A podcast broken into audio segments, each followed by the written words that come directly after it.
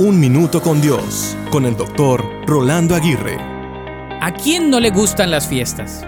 Desde temprana edad se celebran las fiestas de cumpleaños, aniversarios, graduaciones y celebraciones patrióticas o regionales. Cada cultura, aún dentro de un mismo país, adopta celebraciones que conmemoran un triunfo, una memoria o la libertad del dominio de sus conquistadores.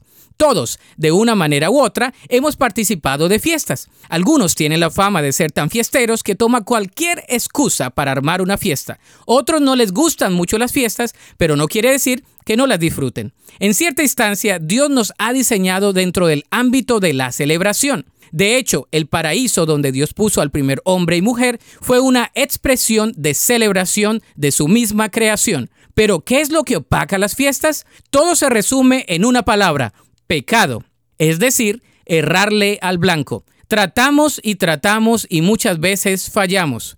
La Biblia habla de una gran fiesta en el cielo preparada para todos aquellos que creen en Jesús. Habrá una gran celebración por la eternidad con aquellos que han decidido acceder a dicha fiesta. Todos están cordialmente invitados, pero solo entrarán aquellos que aceptan la invitación de Jesús. ¿Estás preparado para ir? Si no cree en Jesús y serás parte de esta celebración. La Biblia dice, de la misma manera, hay más alegría en el cielo por un pecador perdido que se arrepiente y que regresa a Dios que por 99 justos que no se extraviaron. Para escuchar episodios anteriores, visita unminutocondios.org.